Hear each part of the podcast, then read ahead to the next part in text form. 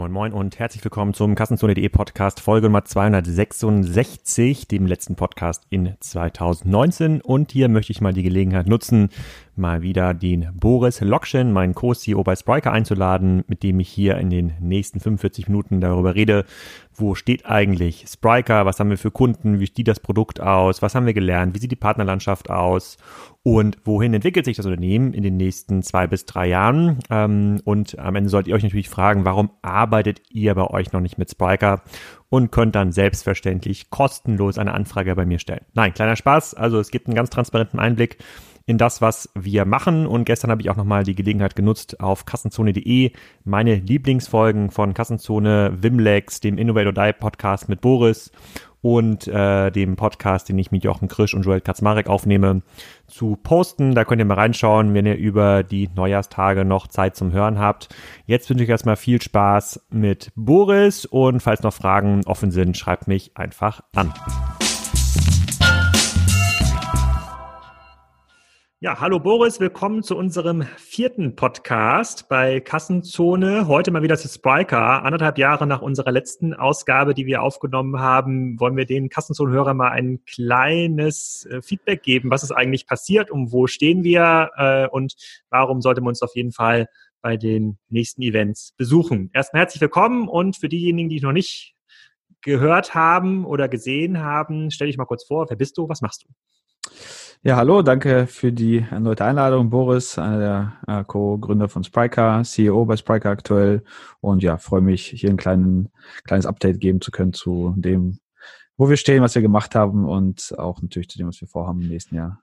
Du hast dich ja selber zum Podcaster auch entwickelt äh, bei Joel Kaczmarek. Da betreibst du ja den Podcast Innovate or Die, eine Spezialausgabe, äh, bei der du mit Joel einmal im Monat über IT-Herausforderungen bei Unternehmen redest. Also was müssen eigentlich Unternehmen tun, um erfolgreich IT-Projekte umsetzen zu können, unter anderem auch Spiker-Projekte. Deswegen wollen wir heute auch mal ein bisschen darüber erzählen, was wir eigentlich in den letzten anderthalb Jahren ähm, gelernt haben. So, die meisten der Hörer hier hören ja immer nur komplett objektive äh, Podcasts äh, bei Kassenzone, wo es ja ganz selten ums Sparker geht. Deswegen müssen wir jetzt einmal so einen kleinen Recap machen.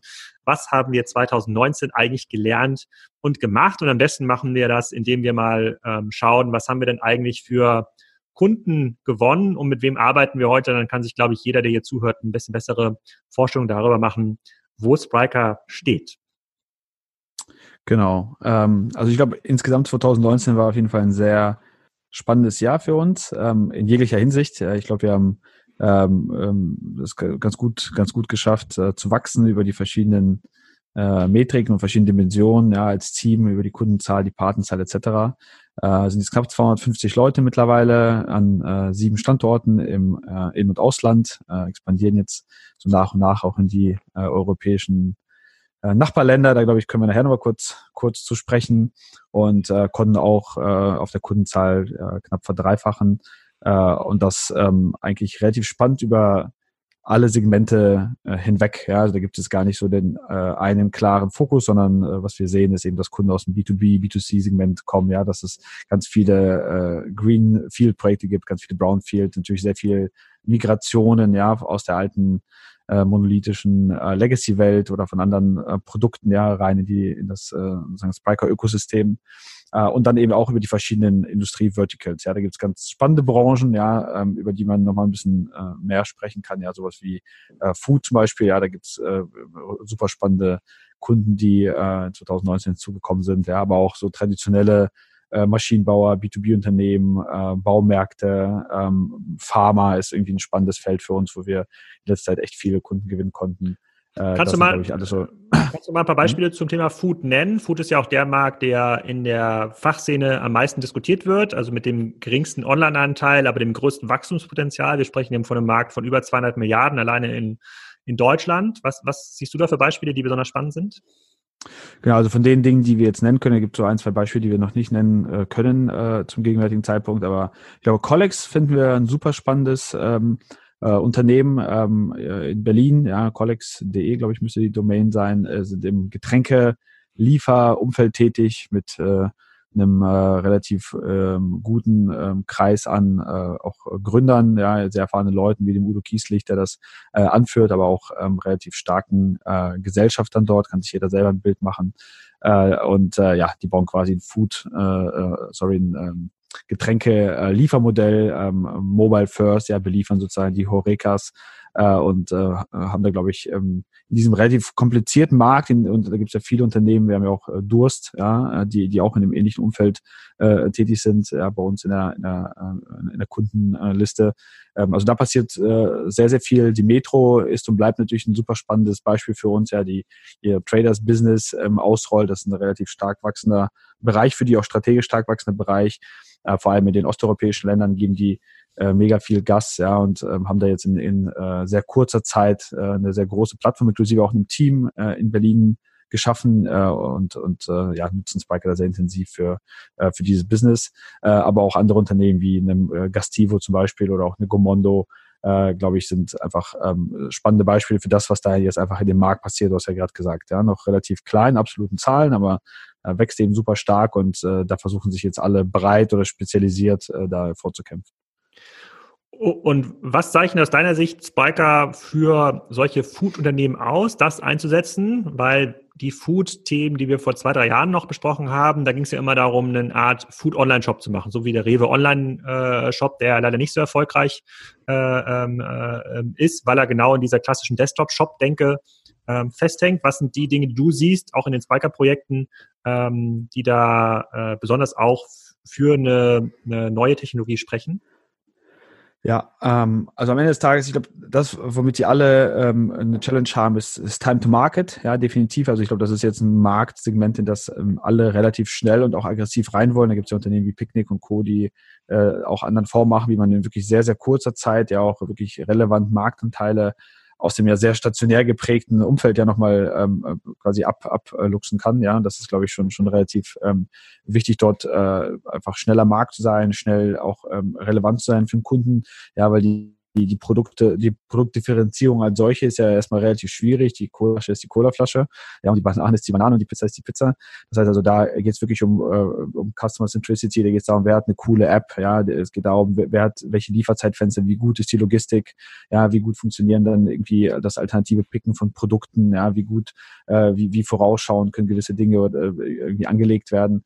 Also das sind, glaube ich, also da ist schon eine gewisse Komplexität, das ist nicht so dieses statische, ich habe eine Startseite, Kategorieseite, Produkte, Detailseite, lege das T-Shirt in Warenkorb und checke aus, sondern habe da schon relativ ähm, Custom-Prozesse. Ja. Ähm, viele haben auch eine sehr heterogene Systemlandschaft. Das heißt, die Art von von ähm, oder die Architektur jetzt einer ähm, einer Lösung wie zum Beispiel Spriker, die dann komplett modular ist, die es ähm, erlaubt, da Dinge auszusuchen, die man braucht, ja, und auch Komponenten und Funktionsbausteine wegzulassen, die man nicht benötigt, glaube ich, ähm, hilft da total, ja, und auch dieses äh, dieses ähm, API-Base und sozusagen Headless First, wie es heute so schön heißt, ist, glaube ich, total relevant, weil die meisten Modelle einfach ähm, entweder komplett mobil nativ sind, ja, oder eben mit einem sehr, sehr hohen Mobile-Anteil, ja, und dann eben links und rechts eben verschiedene Systeme anbieten, anbinden. Sprich, also ich brauche die APIs, ich brauche die Schnittstellen, das System, ja, da gibt's äh, kaum Interaktion im, im klassischen Backend oder im klassischen Frontend, also ähm, ähm, ja, Headless First, API-Based sind, glaube ich, also die Modularität sind so die drei entscheidenden äh, technischen Parameter, um einfach eine schnelle Time to Market zu haben und dann einfach auch super schnell am Kunden lang zu innovieren, weil es einfach auch, das darf man nicht vergessen, gerade im Food-Umfeld gibt es ja keine Blueprints. Ne? Es gibt eben nicht die 15, 20 Jahre gelernte Shop-Navigation links, ja, und Filterlogik, ja, so und so und Suchlogik äh, ABC, ja, sondern da, da ist noch ähm, relativ, äh, da ist das Feld noch relativ äh, unbestellt. Ja, und, und äh, so dieses Trial and Error als, äh, als Grundsatzmethodik, glaube ich, ist da total wichtig. Und ich glaube, wir haben in der letzten Folge, die wir vor anderthalb Jahren aufgenommen haben, in Hamburg, haben wir auch ein bisschen gesprochen, ähm, dass die Rolle des Desktop-Shops immer weiter zurückgeht. Wenn du jetzt immer anschaust, welche Ausschreibungen wir so bekommen, an welchen Projekten wir arbeiten, kannst du das mittlerweile bestätigen? Also siehst du ähm, das tatsächlich, dass die, dass die Nachfrage nach Shops zurückgeht und die Leute dann immer mehr mobile Sachen bauen oder tatsächlich Sachen bauen im B2B-Umfeld natürlich dann ganz ohne Shop? Ja, also ich, ich denke mittlerweile äh, würde ich schon sagen, jetzt für 2019 natürlich vor allem eben nach vorne jetzt auch rausfinden, äh, wenn man auf 2020 schaut, ja, dass das äh, da ganz klar die die Wende ja erfolgt ist, ja, und äh, Desktop ist dann quasi der der Randcase, ja, also es ist immer noch da und es muss natürlich immer noch gemacht werden in dem Projekt, das ist gar keine Frage, gerade bei B2B, ja, aber es ist eben definitiv in den aller, allermeisten Fällen deutlich unter den 50 Prozent, ja, ähm, in vielen Beispielen, gerade in B2C-Beispielen äh, geht es dann auch schon äh, stark runter in Richtung 30 äh, oder auch teilweise 25 Prozent Anteil. Ähm, und äh, ja, das führt eben dazu, dass die Modelle eben primär Mobile First oder, oder, oder auch einige von denen Mobile Only gedacht sind, ja, und dass man dann eben nicht mehr äh, den Desktop-Case hat. Ja, und wenn es natürlich dann in den Bereich Maschinenbau geht, ja, oder smarte äh, Services-Modelle mit Anbindung eben an Hardware, dann äh, ist eben das klassische Frontend als solches, egal ob Desktop oder Mobile, dann eben auch komplett obsolet. Ne? Ich glaube, du hast mit Joel auch im Digital Compact Podcast mal darüber geredet, dass natürlich auch viele B2B-Unternehmen jetzt zum ersten Mal anfangen, äh, sich in diese E-Commerce-Welt vorzurobben. Und da hat darüber gesprochen, dass so ein Shop äh, ein sehr gutes Projekt sein kann, um so grundsätzlich erstmal alle Prozesse Richtung digital glatt zu ziehen. Also da muss man sich über ein PIM Gedanken machen, da muss man sich über ein Katalogmanagement Gedanken machen, über, über Ordermanagement. Alles Dinge, die man ja auch in so einer Mobile-Variante braucht. Siehst du das immer noch so? Also glaubst du, dass so ein Shop so als Kick-Off-Projekt, weil man da alle dran leihen kann, dass das Sinn macht, damit anzufangen, wenn man noch gar keinen Shop vorher hatte? Ähm, ich denke schon. Ähm, es ist am Ende ein relativ guter Durchstich durch die Organisation. Ne? Ich brauche eben, um sozusagen ein transaktionales Business zu bauen, brauche ich ja, ich brauche Produktstammdaten, ich brauche irgendeine Art von Content. Ich habe, ich habe, äh, ich habe irgendwelche Prozesselemente. Das heißt, ich muss irgendwie eine Bestellung äh, im Lager äh, zusammenpacken. Ich muss sie picken. Ich habe Zahlungsvorgänge. Ich habe irgendwelche äh, CRM-Themen. Ja, ich muss äh, äh, Kundendaten erfassen. Ich muss Kunden wiedererkennen. Ich muss irgendwie Discounts äh, applyen, ja, ich muss Kundenkonten zusammenführen und so weiter. Das heißt, also ich habe einen relativ guten Durchstieg durch die Organisation, das ist eigentlich immer ganz gut, ja, weil, weil dann alle aligned sind auf ein Ziel und das ist eben nicht so isoliert.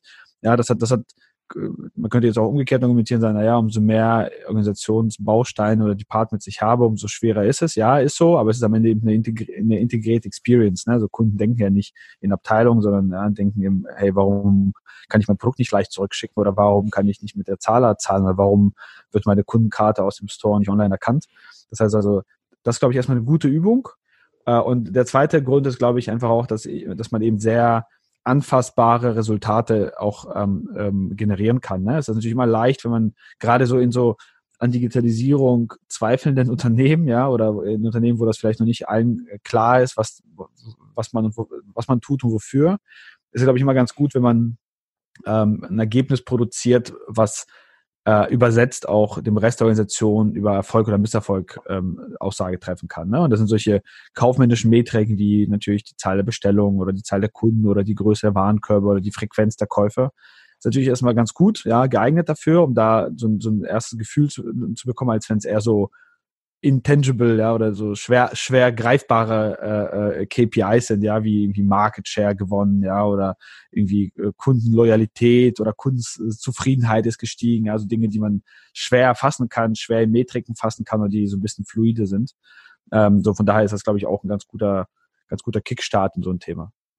Was beobachtest du denn? Du hast ja auch schon gerade gesagt, dass wir im B2B-Bereich viele ähm, Kunden dazu gewinnen. Was beobachtest du denn sind die größten Hürden und Herausforderungen bei solchen Projekten für ähm, ähm, die Kunden? Haben die genug Leute? Haben die genug Skills äh, intern? Sind die Prozesse ähm, schon definiert? Können die sofort starten, wenn sie damit anfangen? Oder gibt es da noch ein paar Dinge, die sie erstmal bereinigen müssen, bevor sie in so eine Mobile-First-Welt starten können?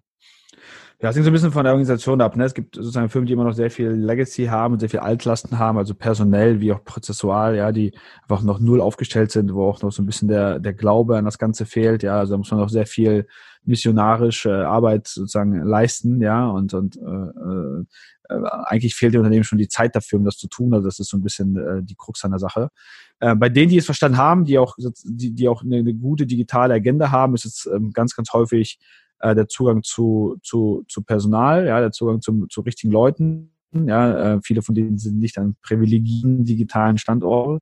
Ja, äh, also sozusagen der der der ähm, äh, Inbound, ja, ähm, Zugang, ja, der der äh, Bewerbung, ja, äh, mit digital Talent, ja, ist ist nicht äh, super groß.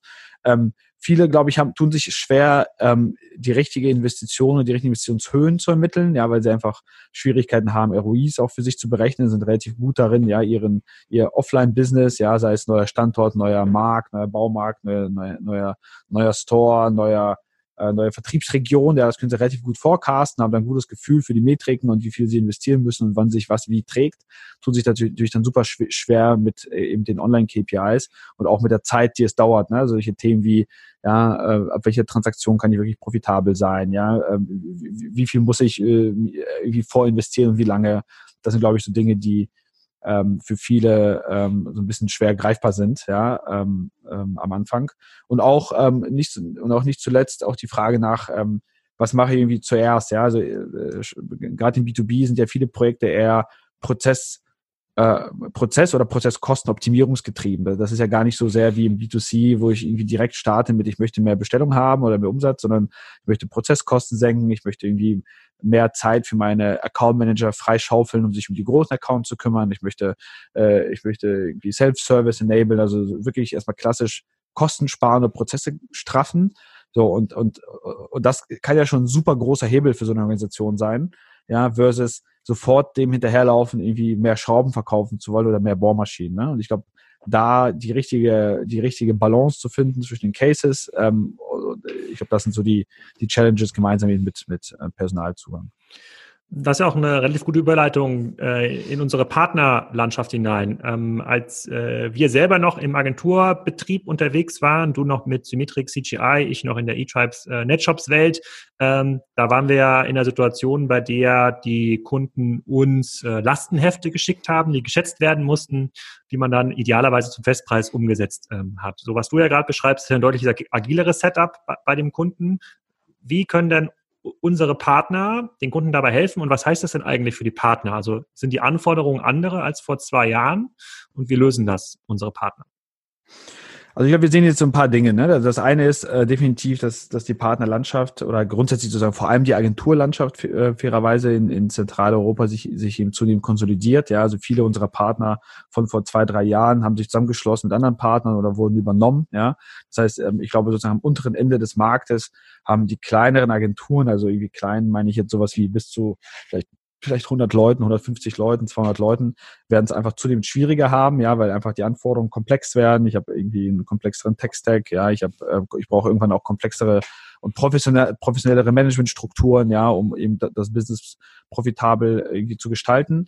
Ähm, also das ist die eine Beobachtung, also Konsolidierung, ganz klar, ähm, ähm hin zu eben einigen größeren Partnern, weil natürlich dann gerade in den Produkten oder Technologien, die so ein bisschen commoditized werden, ja, da wo, wo ähm, dann über die Zeit auch Nearshore-Firmen oder, oder Offshore-Firmen ja, Ressourcen aufbauen, wo es einen hohen Freelancer-Markt äh, gibt, ja, wo Kunden leicht selber Kompetenzen auch aufbauen können, da, da ähm, äh, verschwindet so ein bisschen dann der USP, ja, für die, für die kleineren, die eben äh, immer noch ähm, primär mit dem Fakturieren von Developer-Tagen äh, in ihren PNLs äh, quasi rumlaufen. Ja, so äh, äh, das wird schwieriger. Das heißt, da muss man irgendwie sich überlegen, wie habe ich, wie kann ich mehr Mehrwerte generieren und ähm, da gibt es viele Themen. Ich glaube, also selbst so Dinge wie Insourcing, das worüber irgendwie gefühlt jeder Kunde heute spricht. Ja, wenn eine Ausschreibung rausgibt, dann heißt es, ich möchte parallel hier mein digitales Team aufbauen in den nächsten drei, vier Jahren, muss ja gar nicht ein abschreckender Parameter sein, sondern da zu sagen, okay, alles klar, das, das unterstützen wir ja mit Co-Location, Co-Housing, wir helfen euch beim Recruiting, wir helfen euch bei der, beim, beim Training, wir helfen euch bei, bei, äh, bei wir helfen, helfen euch methodisch, ja, wir helfen euch mit, mit den richtigen Tools, ja, wir helfen euch äh, die, die Teams aufzugleisen, wir begleiten euch, ja, wir helfen euch konzeptionell. Das sind Dinge, die fairerweise ganz viele Agenturen noch nicht tun oder, oder tun, aber dafür nicht bezahlt werden. Ja? Und das, und, und das glaube ich, einer der wesentlichen Gründe, warum es da diese Zusammenschlüsse gibt, weil sich die Portfolios dann eben ändern, ja, und auch die PNLs oder die Umsatzzusammensetzung von Projekten verschiebt, ja, weg von ehemals ganz, ganz viel irgendwie Entwicklertage fakturiert, ein bisschen Projektmanagement QA, Leistung sozusagen als Querschnittsfunktion drüber und den Rest so mehr oder weniger als Presales-Aufwand abgetan, ja, hinzu, hey, ich muss eigentlich ganz früh im Funnel dem Kunden strategisch helfen, ich muss eine agile, eine agile Organisation bauen helfen, ich muss vielleicht Leute mit interviewen und auswählen helfen. Und, und das natürlich auch ein Stück weit getrieben durch eben auch dieses Thema, was ich vorher gesagt habe. Dadurch, dass die Projekte größer, komplexer werden, wenn ich jetzt mal gucke, im B2B-Umfeld, ne, Kunden wie, ähm, die, die jetzt, ähm, äh, die jetzt ähm, auch, auch ähm, mit Spriker durchstarten, ja, wie, wie eine Hornbach oder eine Jungheinrich oder eine Hilti, ja, die, das sind alles, glaube ich, äh, weiß ich nicht, Lepple, äh, im, im Pharmaumfeld, glaube ich, auch mittlerweile sehr viele Multimilliarden, in denen wir eine Phoenix-Gruppe dabei, ja. Die kommen ja auch daher mit, mit komplexen Anforderungen. Ja, die sitzen ja nicht, die kommen ja nicht daher und sagen, ich möchte jetzt hier mal einen äh, Medikamentenshop äh, äh irgendwie 0815 hinstellen, ne? sondern die wollen komplexe Lieferstrecken abbilden, die haben komplexe Businesslogik, ja, Integration von lokalen Märkten, ja, sowas wie Jung, äh, sowas wie Hornbach zum Beispiel oder einfach irgendwie komplexes Produktsortiment, viele, viele Länder, ja, die ausgerollt werden in kurzer Zeit. Also darauf müssen die Partner ja auch reagieren. Ja, das heißt, die müssen wachsen, die können nicht mehr sozusagen diese kleine Größe mehr haben. Das, das akzeptieren dann diese Unternehmen nicht. Die müssen Kompetenz haben im Bereich Betrieb, Skalierung, ja, im Bereich Cloud, im Bereich internationalem Rollout, ja, im Bereich äh, CRM. So, das, das sind so Dinge, die, glaube ich, da auf diese Partnerlandschaft äh, einwirken. Und ähm, äh, wie gesagt, wir sind da auch, glaube ich, große Verfechter von auch den Partnern, das immer wieder auch ans Herz zu legen, sagen, Leute, ja, ähm, umso mehr wir alle auch über Technologie-Ownership ja, sprechen, umso mehr auch Kunden digital enabled werden. Das ist gut, gut für uns alle, weil Kunden dann die richtigen Kaufentscheidungen treffen, sie verstehen, was ihr tut, sie auch den Value dahinter sehen, hinter einer Lösung wie Spriker oder hinter einer Dienstleistung. Aber es hat eben auch eine Konsequenz, ja, und die Konsequenz ist dann eben, dass sich das Anforderungsprofil von euch weiterentwickeln muss und ihr eben nicht mehr nur Entwicklertage verleihen könnt. Das, das reicht nach vorne dann nicht mehr aus. Sind ja die Agenturen, die dann tatsächlich in so einer zentralen Location wie in Berlin, Hamburg, München sitzen, wo ja auch viele große Kunden ähm, herkommen, dann auch besser in der Lage, das umzusetzen? Oder kann das auch eine Agentur, die in so einem Remote-Standort sitzt wie I don't know, Wiesbaden oder Freiburg oder äh, Nürnberg, kann die das leisten? Ich meine, es, es kann sich jetzt ja nicht jede mittelgroße Agentur in, im Rahmen einer Agenturgruppe zu einem großen Netzwerk zusammenschließen. Oder sind dann, oder müssen die sich spezialisieren? Naja, also ich, ich glaube, man muss schon fairerweise sagen, ja, die, es ist immer eine Frage von Scale. Ne? Also wenn ich, ich, ich glaube, ich kann an jedem Standort, ja, wir haben ja auch Beispiele auch aus dem Netzwerk, wo in Braunschweig oder anderen Standorten äh, ähm, man schon noch hinbekommt, irgendwie ein digitales Hub aufzuziehen, ja, und auch Kunden von uns, ja, die, die, die an nicht Berlin und Hamburg oder, oder anderen privilegierten Digitalstandorten sitzen, kriegen es hin, dann ein Team aufzubauen von irgendwie äh, fünf, sechs, sieben, acht Leuten. So, das funktioniert, glaube ich, schon, ja. Es gibt immer Leute, die aus familiären Gründen oder universitären Gründen oder einfach auch, weil das Package und vielleicht der Job oder auch das Thema stimmt. Wir haben ja solche Rose Bikes ein super gutes Beispiel. Da gibt es einfach auch echt Leute, die haben einfach Bock auf das Thema, die sind äh, Sport und irgendwie Outdoor begeistert, ja, und die finden das total cool und können sich mit dem Brand total identifizieren. Ich glaube, das kriegt man immer hin. Ähm, die Frage ist natürlich dann eben, wirklich im Scale. Ne? Wenn ich jetzt mir vorstelle, ich möchte jetzt in kurzer Zeit, also sagen wir in drei Jahren, möchte ich ein relevanter digitaler Systemintegrator slash Agenturdienstleister in Wiesbaden werden und möchte da jetzt irgendwie 200, 300 Leute äh, äh, ansiedeln. Das, glaube ich, wird schwierig. Ja, das wird einfach schwierig, äh, wenn ich nicht äh, parallel mit überdurchschnittlichen Konditionen, also gar nicht nur wirtschaftlichen, sondern auch sozusagen Konditionen im Sinne von ja, äh, Titeln, Aufgaben, äh, so dieses Purpose-driven, ja, wenn, wenn ich da nicht punkten kann, wenn ich nicht Zugang zu absolut Top-Kunden habe, ja, wo die Leute sich denken, okay, ich ziehe jetzt mal weg aus München, ja, dafür mache ich aber einfach fünfmal coolere Projekte, lerne zehnmal mehr so verdienen das gleiche oder ein paar Euros mehr und habe da irgendwie einen relevanten Schritt in meiner Karriere gemacht. Ne? So, also ich glaube, das ist das ist schon schwer. Ähm, also da da ähm, äh, fairerweise ist aber in, in einer Kultur oder in einer in einer Arbeits ähm, in einer Arbeitswelt, in der wir ja heute sind, die ja sehr dezentral ist. Ja, ich meine, guck mal, ne, wir haben jetzt bei Spriker ja auch irgendwie sieben Standorte offiziell. Dazu haben wir noch diverse Leute, die irgendwie quer verteilt sind über Deutschland und, äh, äh und Europa. Ja, äh, die, die pendeln oder die teilweise eben auch äh, irgendwie remote arbeiten. Ich glaube, in Zeiten von Slack, Zoom und Co. Äh, darf das kein Grund mehr sein. Ne? Wenn ich als Agentur in Wiesbaden bin, kann ich ja gerne meinen Agenturkern da etablieren und meine ersten 15, 20, 30 Leute heiern. Ja, ich würde dann aber trotzdem immer rausgehen und die Leute eben da suchen, wo ich sie finde.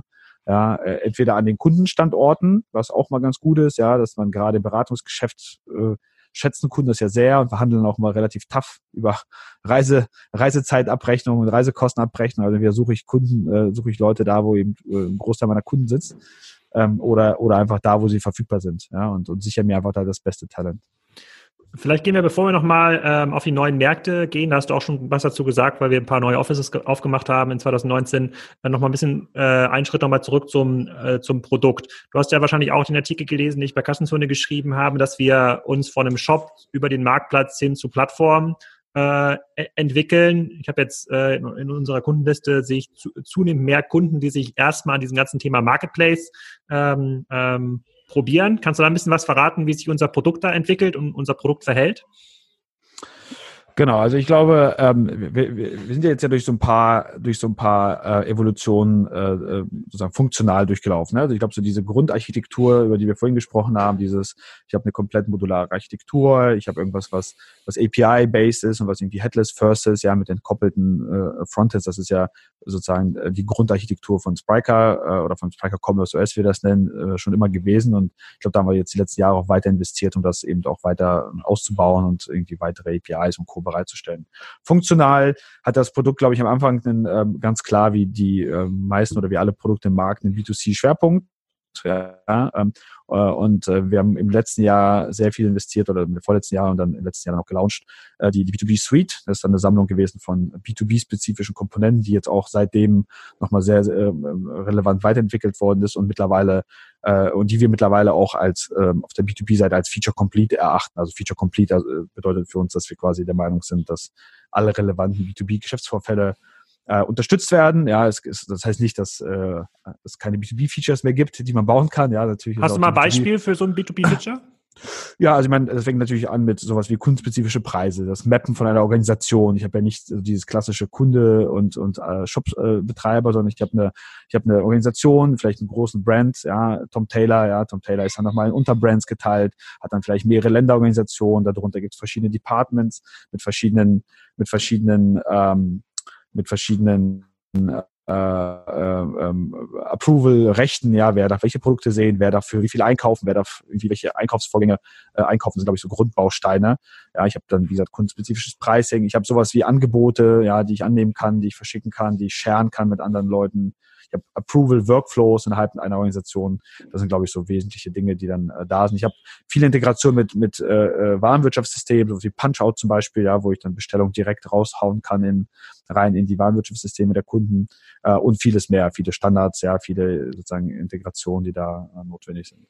So diese B2B-Suite, äh, wie gesagt, ja, Feature Complete aus unserer Sicht, da bedeutet das, dass äh, klar die Roadmap für nächstes Jahr steht dafür und da werden wir weiter investieren, aber äh, alle relevanten Geschäftsvorfälle, die wir jetzt so jeden Tag sehen, ja, äh, glaube ich, werden jetzt mittlerweile ganz gut supported, ähm, so dass man sich jetzt auch auf andere Themen eben konzentrieren kann und das ist nach vorne rausnehmen natürlich so Betriebsthemen wie Cloud, ja, ähm, ganz stark äh, auch das Thema Marketplace. Das heißt also nicht das Verkaufen auf Marketplaces, dafür gibt es ja genug äh, Middleware-Lösungen, ja, wie TradeByte oder BrickFox und Cody, glaube ich, ist einem gut erlauben, seine Produktdaten nochmal auf Marktplätze zu pushen, sondern was passiert eigentlich, wenn ich mein Modell weiterentwickeln möchte vom ich bin ein Shop, ja, hin zu ich bin jetzt der Marktplatz. Ja, also ich bin der Marktplatzbetreiber oder Marktplatzoperator, wie man so schön sagt, und ich möchte andere Merchants äh, äh, enablen, ja, äh, zu verkaufen. So ein klassisches Beispiel wäre, ich äh, habe einen äh, großen B2C oder B2B Fashion Shop, ja, und ich überlege mir, ich möchte jetzt äh, vielleicht im ersten Schritt meine lokalen Filialen anbinden, ja, um da sozusagen den, den, den Warenbestand ja von dort zu verkaufen. Dann möchte ich vielleicht meine Lieferanten direkt anbinden, um einfach nicht mehr ins äh, Stock oder ins Lagerrisiko selber gehen zu müssen, sondern zu Dropshippen.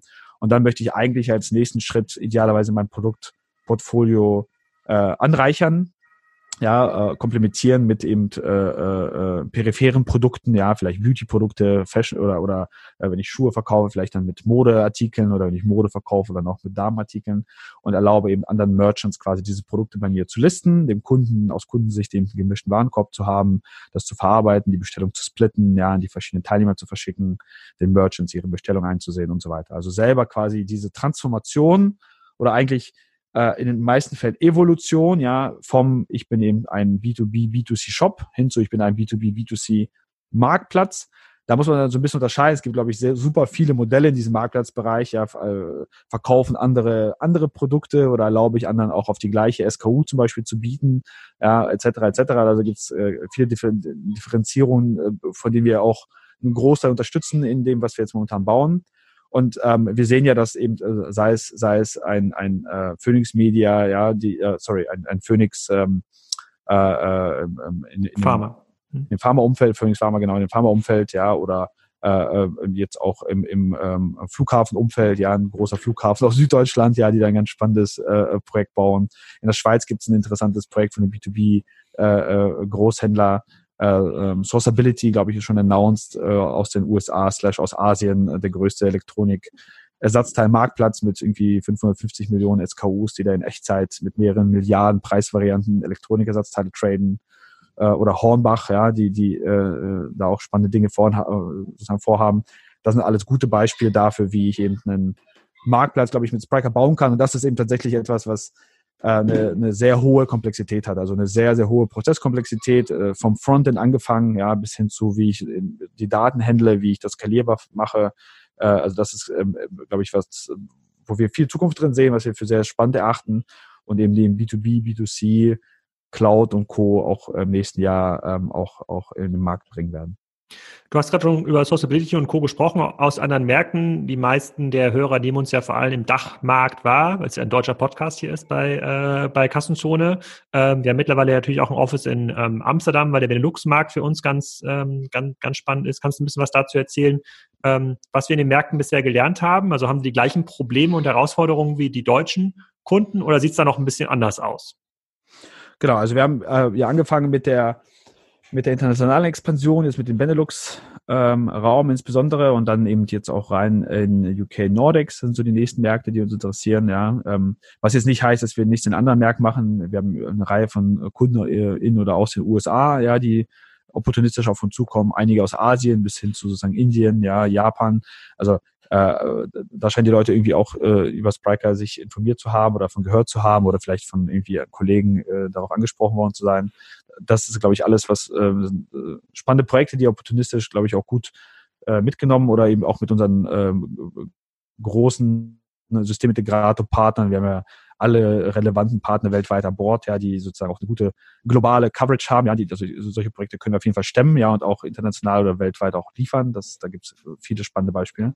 Aber von den Märkten, in denen wir jetzt wirklich, ähm, in, in, in denen wir jetzt wirklich aktiv sind, ähm, äh, Benelux, UK, Nordics, ähm, äh, das sind so relativ spa spannende, äh, spannende Learnings, gerade so was Benelux zum Beispiel angeht, ja, würde man jetzt erstmal meinen, das ist ein kleiner Markt, nah dran, ja, muss ja irgendwie total ähnlich zu Deutschland sein, dann stellt man eben schon fest, naja, ähm, äh, die, die, die, die, äh, die Wettbewerber, die wir hier so kennen, ja, ähm, äh, die unsere Kunden hier kennen, ja, sind da vielleicht nicht so präsent, ja, sowas wie zum Beispiel Amazon, die jetzt erst in den Markt starten, ja, die hier für ganz viel äh, für ganz viele Drohszenarien sorgen, ja, äh, haben dort bis, bis, bis zu diesem Jahr noch gar keinen Fuß an der Tür gehabt. Das heißt also, da ist sozusagen die, die, die äh, äh, Ambition, die, die Digitalisierungsangst noch eine andere. Ja, es gibt ähm, ganz andere Penetration, was so Touchpoints angeht. Ja, zum Beispiel ist, ist, ist wirklich ein Benelux-Merkmal, dass der Markt so ein bisschen gefühlt ein bisschen weiter ist, was so Chatbots, Voice und, und Co. angeht. Also da ist die Bevölkerung nochmal so ein bisschen, äh, auch komplexe Produkte, Versicherungsprodukte, ja, werden schon seit Jahren mit Bots und Co. eben äh, auch versorgt. Das, das sind wir, glaube ich, in Deutschland noch nicht so weit.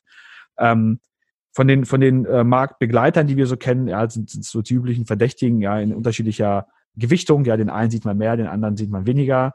Ähm, ich glaube, grundsätzlich ist gefühlt so der Benelux-Markt, ja, von der, von der Sophistication, ja, noch so äh, zwei, drei Jahre hinter dem, äh, äh, was wir in Deutschland sehen. Auf der anderen Seite scheint es irgendwie in UK umgekehrt zu sein. Ja, wenn man dort eben mit äh, Händlern, mit Marken redet, ja, die scheinen eben gefühlt zwei, drei Jahre vor einem zu sein. Die haben relativ komplexe Aufgabenstellungen, die sie schon gelöst haben. Ja, die Vorträge sind super spannend. Ja, die, die äh, Lessons learned, die die Leute da scheren, äh, sind äh, super interessant. Ja, also das, das ist immer so ein bisschen je Markt, äh, ähm, je Markt so ein bisschen anders. Ja, und da muss man dann eben auch eine unterschiedliche äh, Herangehensweise dann auch ähm, entsprechend wählen. Wir, wir kriegen auch oft immer ein bisschen die Frage über unser Geschäft, sozusagen, was machen wir eigentlich im Bereich Services? Und da haben wir dann Agenturpartner immer ein bisschen Angst, dass wir den äh, sozusagen äh, Developer-Tage äh, klauen. Das ist in der Realität ja gar nicht so der Fall. Kannst du mal ein bisschen erzählen, wie wir den Kunden ähm, dabei helfen, ihre Herausforderungen, die du gerade gesprochen hast, ähm, sei es beim Thema Personal, sei es beim Thema Prozesse, wie man das lösen kann und welche Hilfestellungen wir dabei leisten? Genau, also für uns geht es immer relativ stark um das Thema Enablement. Ne? Also was wir einfach ähm, auch sehr gut merken, mittlerweile natürlich jetzt auch im, äh, wir haben jetzt gerade fünfjähriges gefeiert, das heißt, es äh, gibt, gibt auch einige Partner, die äh, äh, relativ lange jetzt schon dabei sind, ja, die auch erfolgreich dabei sind, die viele äh, gute, spannende Projekte geliefert haben selber. Und was man da eben ganz klar ablesen kann, ist natürlich, dass, dass gerade die Partner mit nach, nach, nach so ein, zwei Projekten auch eine, eine, eine Reife äh, erreichen, ja, was das Produkt oder die die technischen Fähigkeiten angeht, ja, die das jetzt nicht erfordert, dass man da irgendwie stark involviert ist, ja, die ähm, dann immer wieder punktuell Support benötigen können, ja, das oder Enablement benötigen können, wenn es um, äh, wenn sie gerade irgendwie das fünfte Spriker-Team hochziehen oder sechste Spriker-Team, was dann einfach sofort in ein Projekt gehen muss oder schnell enabled oder zertifiziert werden muss, oder wenn sie mal äh, super komplexe Aufgabenstellungen gewinnen, das ist ja so ein bisschen das Steckenpferd von Spriker, ja, dass das irgendwie die die Projekte, die äh, die einfach einen, einen Komplexitätsanspruch haben, wo es jenseits von, ich habe jetzt mal so die ganz normale Standard Customer Journey und die Standardprozesse, da gibt es, glaube ich, auch viele andere gute Marktlösungen, ja, die, die, die das gut hinbekommen können. Ja, aber wenn es so ein bisschen komplexer wird, die Leute auch an die Business-Logik ran wollen, immer dann äh, ist, glaube ich, Spriker das, was äh, da konkurrenzlos ist, ja, oder, oder äh, auch, auch ähm, am häufigsten ähm, dann von den Kunden erfolgreich auch äh, äh eingesetzt und gewählt wird. Und in den Fällen äh, kann es eben auch sein, dass das Partner da nochmal Support brauchen, weil es einfach eine nicht Standard-Aufgabenstellung ist. Ja, also irgendwas, was jetzt nicht schon fünfmal gelöst worden ist, sondern wo sie das erste Mal drüber stolpern. Oder auch, wenn es ein Alignment braucht mit eben der, der Roadmap, ne? wenn es Themen gibt, zum Beispiel Marktplatz haben wir es gerade erwähnt, ja, da möchte man natürlich nicht Dinge bauen, die sowieso ins Produkt übergehen oder die auf der Roadmap sind. Ähm, so, das sind, glaube ich, Aufgaben, wo wir versuchen zu helfen, ja, wo wir versuchen, Teams zu enablen, Partner auch zu supporten, sei es beim Hiring, bei der Auswahl der Leute, Training, Zertifizierung, auch immer mehr im Bereich sozusagen Business-Leute äh, unterwegs sind, also nicht nur sozusagen auf der Developer-Seite, sondern natürlich jetzt auch mit äh, sehr, sehr vielen Kunden, ja, äh, wie hilft man denen, ja, wie trainiert man die Business-User, wie enabled man die Leute, wie hilft man denen auch in den Postprojektphasen, ja, das, das sind ja jetzt ja auch nach äh, drei, vier Jahren ja auch äh, ganz viele auch live und sind dabei, also haben nicht nur diese ich möchte das Projekt bauen, Challenges, sondern ich möchte jetzt, äh, ne, ich möchte jetzt in Betrieb übergehen, wie skaliere ich, wie betreibe ich, ja, wie wachse ich, wie internalisiere ich, wie binde ich weitere Touchpoints an, äh, wie expandiere ich. Das sind dann so, so Themen, äh, wo, wo wir auch versuchen, dann äh, mit, mit äh, technischem oder auch eben Business äh, Enablement äh, mit reinzugehen. Äh, und ansonsten, glaube ich, ähm, haben wir da mittlerweile eine sehr gute Abdeckung eben an Partnern für jeden, heute Morgen erst gesagt in einem anderen äh, Gespräch, ja, für jeden Topf ist ein Deckel dabei, ja, große Partner, kleine Partner, globale, regionale, B2B, B2C, Full Service, spezialisiert, also egal was man möchte, da wird man immer jemanden finden. Ähm, du teilst ja so ein bisschen die Erfahrung über das Enablement ja auch in dem Innovator Die Podcast mit äh, Joel. Den haben wir ähm, Ende 2018 ähm, angefangen. Kannst du mal ein bisschen mal erzählen, über was ihr da einmal im Monat euch äh, austauscht? Das ist eine etwas andere Zielgruppe als noch die, der klassische Kassenzone-Hörer, aber vielleicht ist hier noch der ein oder andere dabei, sich das auch mal anhören äh, möchte. Kannst du uns eine Sneak Preview geben? genau, also äh, es gibt diesen äh, diesen äh, Podcast, der heißt äh, die Serie, der ist digital kompakt äh, von dem Joel Kaczmarek und äh, da haben wir eine Serie aufgelegt. Ich glaube, wir haben jetzt mittlerweile neun oder zehn Folgen aufgenommen ähm, unter dem Namen Innovate or Die. Ähm, entstanden ist das so ein bisschen witzig eigentlich aus der aus einer äh, aus einer Idee heraus, dass dass wir immer äh, viel gesprochen haben über so die täglichen täglichen Erfahrungen, ja, die wir von, von unserem, von unseren Teams, ja, von unseren Customer-Facing Teams, Customer Success, ja, Projektmanagement-Teams immer hören. Ja, und dann, dann äh, hat Joel mal gesagt, hey, das, äh, äh wieso erzählst du mal nicht, ja, wie, wie, ich weiß gar nicht, was die erste Folge war, wie man ein Projekt finanziert intern, wie man Budget bekommt für ein internes Projekt oder äh, äh, ob man jetzt äh, das selber machen sollte oder mit einem Partner, irgendwie sowas war, glaube ich, das erste Thema. Und dann ähm, erstaunlicherweise, obwohl das irgendwie total der Fachpodcast eigentlich ist, ja, geht es wirklich sozusagen um klassische IT-Digitalisierungs-Challenges, ähm, also aus, aus operativer Sicht, ja, da reden wir jetzt nicht so generisch über, ja, was sollte, könnte man tun, sondern so ganz konkret, was sind die Best Practices, wie kriege ich Geld, wie messe ich Erfolg, wo sollen welche Leute hängen, welche Rollen soll ich heiren, ähm, wie, wie, äh, welche Agilität Mobilitätsmodelle gibt es, ja, äh, soll ich Nearshoring machen, soll ich einen neuen Standort aufmachen oder nicht, ja, äh, etc. etc. Ja, wie, wie kaufe ich heute Software richtig ein, ja, was sind so, was, wie berechne ich ein ROI, also wirklich solche, solche Sachen sind das. Ähm, also super tief eigentlich als Fachpodcast und dann äh, hat uns irgendwie total erstaunt, dass, ähm, dass es dann doch viele Leute gibt, die das äh, hören. Ich glaube, so über 10.000 mittlerweile pro pro Folge, was äh, du bist ja hier der Podcast-Experte, äh, was ich mir habe sagen lassen, irgendwie vieles. Ich wusste gar, äh, gar nicht, was das bedeutet, als Joel meint, hey, wir müssen unbedingt die zweite, also es war eigentlich nur als eine Folge äh, geplant. Und dann rief Joel und meinte, wir müssen unbedingt die zweite Folge aufnehmen. Wir haben irgendwie 10.000 Leute oder 12.000 Leute, die das gehört haben. und ähm, ja, äh, mittlerweile haben wir jetzt, glaube ich, neun und zehn Folgen im Kasten und haben jetzt auch, glaube ich, ein spannendes Themenprogramm für nächstes Jahr. Äh, also wer so ein bisschen Lust äh, hat, quasi da tiefer einzutauchen, ähm, der, der äh, möge sich das gern, gern mit anhören. Ja, aber äh, ich meine, am Ende des Tages, was natürlich spannend ist, ist, so, so anekdotisch auch manche Themen dort sind, ja, weil wir erzählen natürlich schon, ich erzähle schon so einfach auch aus, aus dem täglichen Leben. Ja, was merken wir, was hören wir, ja, ein MVP machen, RFP, was kriegen wir so auf den Tisch, ja, was für Austreten haben Leute. Ähm, gibt es eben auch sehr viel positives Feedback. Ja, also es gibt echt viele Leute, die dann auch ähm, auch sehr hoch aufgehangene Leute, also auch teilweise Leute, mit denen ich gar nicht gerechnet hätte, ja, Vorstände von Versicherungen und Co., die dann mir direkt bei LinkedIn schreiben oder bei Xing schreiben und sagen, hey, ich höre das immer beim Laufen und ist bei uns alles genau so und irgendwie genau die gleichen Probleme, lass uns mal quatschen. Ähm, ja, also da merkt man einfach, wie, wie, wie repetitiv eigentlich diese Themen dann sind im Markt, ja, und, und auch wie, wie viele immer noch daran kränkeln, ne? Also dass das dann eben nicht nur eine gute Softwarelösung ist, sondern einfach auch, äh, wie mache ich das, wie gehe ich das an? Eine Frage ist mir im Vorfeld dieses Podcasts immer wieder gestellt worden. Ähm, viele Leute gehen immer davon aus, dass wir unsere ganze Woche in Berlin verbringen und auch das Wochenende dort wohnen. Das war, glaube ich, noch nie der Fall, äh, dass, das, dass das so ist. Ich wohne ja in der Nähe von Kiel, du wohnst in Hannover. Äh, so nehmen wir auch gerade hier den Podcast ähm, ähm auf. Wie sieht denn so eine klassische Boris-Woche aus in 2020? ja, also ich bin mittlerweile ähm, schon jede Woche drei Tage, äh, äh, drei bis vier Tage eigentlich in Berlin. Ja, das ist unser unser Headquarter, da ist unser unser Product Team, das ist unser äh, unser Tech Team, äh, sorry, ja, unser Tech Team, unser Product Team, unser Sales Team, ja und natürlich auch äh, viele der anderen Marketing Teams und Co, äh, denen es dann schon noch viel äh, äh, viele Schnittstellen gibt, viele Einstellungs äh, viele Einstellungsthemen gibt, ja auch viel Abstimmungsbedarf dann. So, also von daher äh, ähm, glaube ich, äh, werde ich auch in 2020 ja meine zwei bis drei Tage sicherlich dort verbringen, ja, und dann irgendwie hin und wieder mal gucken, dass ich auch mal in Hamburg äh, äh, vorbeikomme und an, an einem mir nicht fest zugewiesenen Tisch, ja, Arbeitsplatz, wenn denn noch einer frei ist, ja, äh, da noch mal arbeiten kann. Ja, das, ist ja, ähm, das, das kann man ja auch mal verraten den Zuhörern. Das ist ja quasi Boris und mein großer Wunsch, dass Spiker irgendwann mal so groß ist, dass wir ein eigenes Büro äh, äh, bekommen können. Das war in den letzten fünf Jahren bisher noch nicht der Fall und äh, noch ist es nicht in Aussicht. Genau, zu Nikolaus haben wir uns ja zumindest mal schon mal ein, einen, einen Shared-Schreibtisch gewünscht. Ja, das wäre ja. ja. schon mal der, der, der Anfang, einfach ein, ein Schreibtisch für zwei.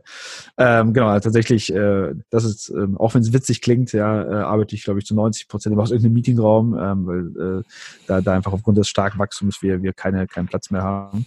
Ähm, genau, ansonsten äh, versuche ich natürlich jetzt neben den relevanten irgendwie Messen natürlich auch auf Events irgendwie zu sein, ja, den Roadshows zu sein, ja, hin und wieder natürlich auch mit dem mit dem Teams auch Kunden zu treffen, ja, und zu gucken, ob ich irgendwo ähm, helfen kann oder irgendwie ähm, nochmal Erfahrungen reinbringen kann. Ja, ähm, auch, auch viele Partner äh, ähm, brauchen das natürlich auf, auf, auf ne, oder brauchen da die FaceTime, ja, und, und äh, wünschen sich da den Austausch, um, um da auch die Positionierung abzusprechen.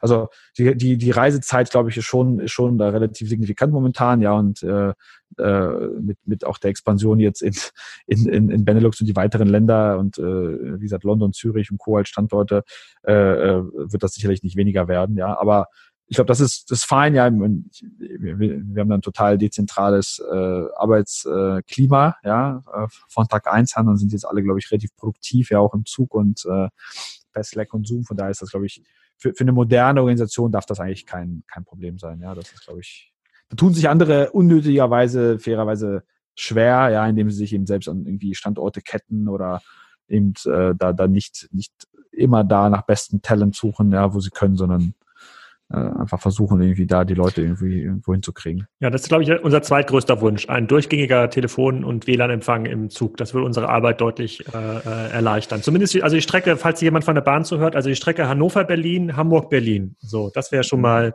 in der Prio-Liste, wenn das ganz nach oben rutscht, das würde Spriker auf jeden Fall ähm, helfen. Dann vielleicht nochmal äh, ein kleiner Ausblick auf das Thema ähm, Events 2020. Äh, wir sind nicht nur im Office, sondern wir sind ja auch relativ stark vertreten auf, über das Thema äh, Events. Da stehen jetzt im ersten Halbjahr eine ganze Menge großer Events an, die Internet World, die Online Marketing Rockstars Konferenz in Hamburg, ähm, die K5-Konferenz, bei der wir auch äh, ähm, ein ganzes E-Commerce-Curriculum ähm, ähm, anbieten. Du bist wahrscheinlich auch bei allen Events dort, wenn ich das richtig gesehen habe, in unserem Shared, äh, in unserem Shared-Kalender. Gibt es noch irgendwelche anderen Events, die die Hörer besuchen sollten, wenn sie sich um das Thema E-Commerce noch kümmern äh, wollen, insbesondere wenn es um technisch ums Eingemachte geht?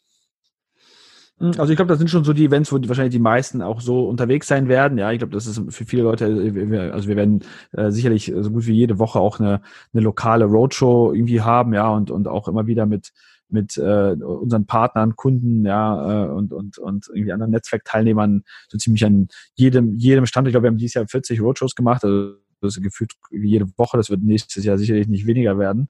Ähm, äh, also das heißt, wenn man jetzt nicht irgendwie traveln möchte oder nicht an, an der großen Events teilnimmt, sondern sich in, in kleinerem und etwas kuscheliger, in kleinerer und kuscheligerer Atmosphäre, ja, über Themen irgendwie informieren möchte oder äh, so ein bisschen Einblick bekommen möchte in irgendwie Best Practices und Co., äh, dann, dann einfach da, glaube ich, uns da auf der Seite folgen und ähm, ansonsten, ja, Internet World OMR jetzt im ersten Halbjahr, glaube ich, sind schon so die spannenden Formate, ja, nicht zuletzt, weil sie auch jetzt in, den, in diesen Jahren auch deutlich äh, Content- und Masterclassiger werden. Ne? Ich glaube, so, was wir gelernt haben, ist ja so, dass dieses reine zur Messe gehen und irgendwelche Stände abklappern ist halt nicht mehr, da hat auch keiner Lust drauf, äh, wir selber fairerweise ja auch nicht.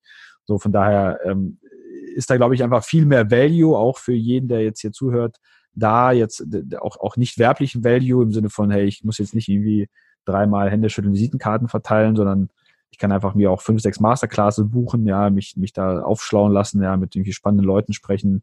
So, und wenn ich darüber hinaus noch mal Vertiefungsbedarf habe, da gerne auch in irgendwelche äh, äh, weiteren Gespräche einsteigen, dann an, an, an Kaffeestationen und Co., ja. Ähm, aber äh, das ist eben nicht mehr Selbstzweck, ja, sondern eigentlich so sich, weit, sich weiterbilden, sich fortbilden. Weise wäre auch ein guter Tipp hier für alle, die irgendwie Budgets genehmigt äh, haben wollen, ja, intern, ja, das nicht mehr als äh, Messe, Messeparty, Besuch, ja, intern äh, verkaufen, sondern ich habe da einen Tag voller Masterclasses gebucht, ja, in äh, München oder in Hamburg.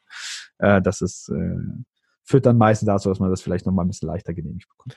Ja, aber das, das ja zu Recht. Also ich, äh, ich habe auch schon ein bisschen Sneak äh, äh, bekommen auf das, was die OMR da dieses Jahr auch wieder auffährt. Also das findet man äh, in, bei vielen klassischen Ausbildungsorganisationen nicht so in der Qualität und Dichte. Da kann man auch mal so vorbeikommen. Äh, so, da haben wir erstmal wieder einen ordentlichen Rundumschlag äh, ähm, gemacht. Wir haben so ein bisschen gelernt, was für viele neue Kunden dazu gekommen sind. Das ist insbesondere auch im Bereich B2B und Food, dass jetzt langsam wirklich der Durchbruch kommt und da auch immer größere Projekte äh, im Digitalbereich äh, ähm, im, im, im Haus stehen. Das Thema Marktplatz wird zunehmend Commodity, ja, möglicherweise ein, Einstiegs, äh, ein Einstiegsprojekt äh, hin zum Thema Plattform. Ich verlinke auch nochmal den Plattform versus Marktplatzartikel ähm, äh, von, äh, von Kassenzone und die, äh, die Eventpräsenz von, äh, von Spriker die wird auch in 2019 nicht nachlassen. Die findet ja mittlerweile auch in Benelux ähm, ganz ordentlich statt. Und wir freuen uns natürlich auf ähm, euer Feedback und, äh, ähm, und Fragen, falls ihr welche zu Sparker habt. Boris könnt ihr ja jede Woche treffen auf der Strecke Hannover-Berlin, Berlin-Hannover. Äh, bei mir gilt es natürlich weiterhin äh, Kiel-Hamburg-Berlin, Berlin-Hamburg-Kiel. Ähm, laden wir euch immer zum Kaffee ein, müsst ihr uns nur ähm, anschreiben und wir haben auf der spikers.com slash jobs auch eine ganze Menge Möglichkeiten, wo ihr das dann auch beruflich machen könnt, diese Strecke mit uns äh, äh, mit uns fahren. Und da freue ich mich schon auf das nächste Update. Ich hoffe, wir äh, haben dann keine weiteren 18 Monate Verzug zum nächsten Update, sondern können uns in sechs Monaten schon mal wieder ähm, hinsetzen und den Leuten so einen kleinen Einblick geben, wie unsere tägliche Arbeit eigentlich äh, ähm, aussieht. So, falls du noch einen Aufruf hast hier an die Hörer, dann ist jetzt deine Gelegenheit. An, äh, ansonsten können wir nur noch einen guten Rutsch wünschen. Nee, genau, der Aufruf ist äh, tatsächlich ein guter Rutsch, je nachdem, wann du es ausstrahlen möchtest oder einfach ein, Morgen, äh, morgen, also quasi, äh, wenn ihr das, okay. wenn ihr das hört, am 31. Dann einen guten Rutsch, ja, oder für die, die es dann im neuen Jahr hören, ja, ein äh, auf jeden Fall gesundes neues Jahr, das ist, glaube ich, das Allerwichtigste, ja, und fleißig sind wir ja alle in der Digitalbranche. Von daher, ähm, ja, Hauptsache gesund, kommt alle gut rein und äh, freuen uns auf weiteren Austausch mit euch allen im 2020. So, das war's schon mit dieser Ausgabe. Ich hoffe, ihr habt eine Menge über Spiker gelernt. Das war für mich auch mal ganz angenehm, sonst muss ich ja immer die Spiker-Fragen beantworten, aber hier konnten wir die Rollen einmal vertauschen. Es geht dann im Januar auch weiter mit relativ vielen spannenden Folgen. Die sind auch schon im Kasten. Ihr könnt auch mich anschreiben via SMS oder E-Mail, welche Gäste ihr euch für 2020 im Podcast wünscht. Ähm, wir haben ein paar spannende Gäste aus den Niederlanden, aus Belgien, aus Stockholm, aus Norwegen, auch im Wimlex Podcast schon eingebucht. Also das könnt ihr euch auf jeden Fall auch schon mal abonnieren, falls ihr über den Tellerrand von Deutschland, Österreich und Schweiz mal hinausschauen wollt. Ähm, da findet ihr eine ganze Menge cooler Infos neue Geschäftsmodelle, die man vielleicht in Deutschland gar nicht mehr so findet oder noch nie gesehen hat. Ansonsten findet ihr bei Kassenzone sicherlich auch eine ganze Menge Inspiration. Wir werden ein paar Gäste wieder reinholen, um sie mal zu befragen, was ist eigentlich mit eurem Business passiert, wie hat sich das entwickelt, wie hat sich der Markt entwickelt, wie habt ihr die Amazon-Herausforderungen ähm, bestanden, wie schaut ihr auf den asiatischen Markt, es gab schon ein paar Wünsche Richtung asiatischer Markt. Also es soll viel mehr Ausgaben kommen zum Thema Asien, Tencent, ähm, Alibaba und Co. Da muss ich mal schauen, wen wir da als kompetenten Gesprächspartner finden und wie wir uns den Markt gemeinsam so ein bisschen erschließen. Da habe ich jetzt ja noch zwei, drei Tage Zeit für, bevor das, äh, äh, bevor die Arbeit im neuen Jahr wieder anfängt. Falls ihr das vor dem Neujahrswechsel hört, dann wünsche ich euch einen guten Rutsch. Falls ihr es nach dem Neujahrswechsel hier gehört habt, dann wünsche ich euch ein frohes neues Jahr.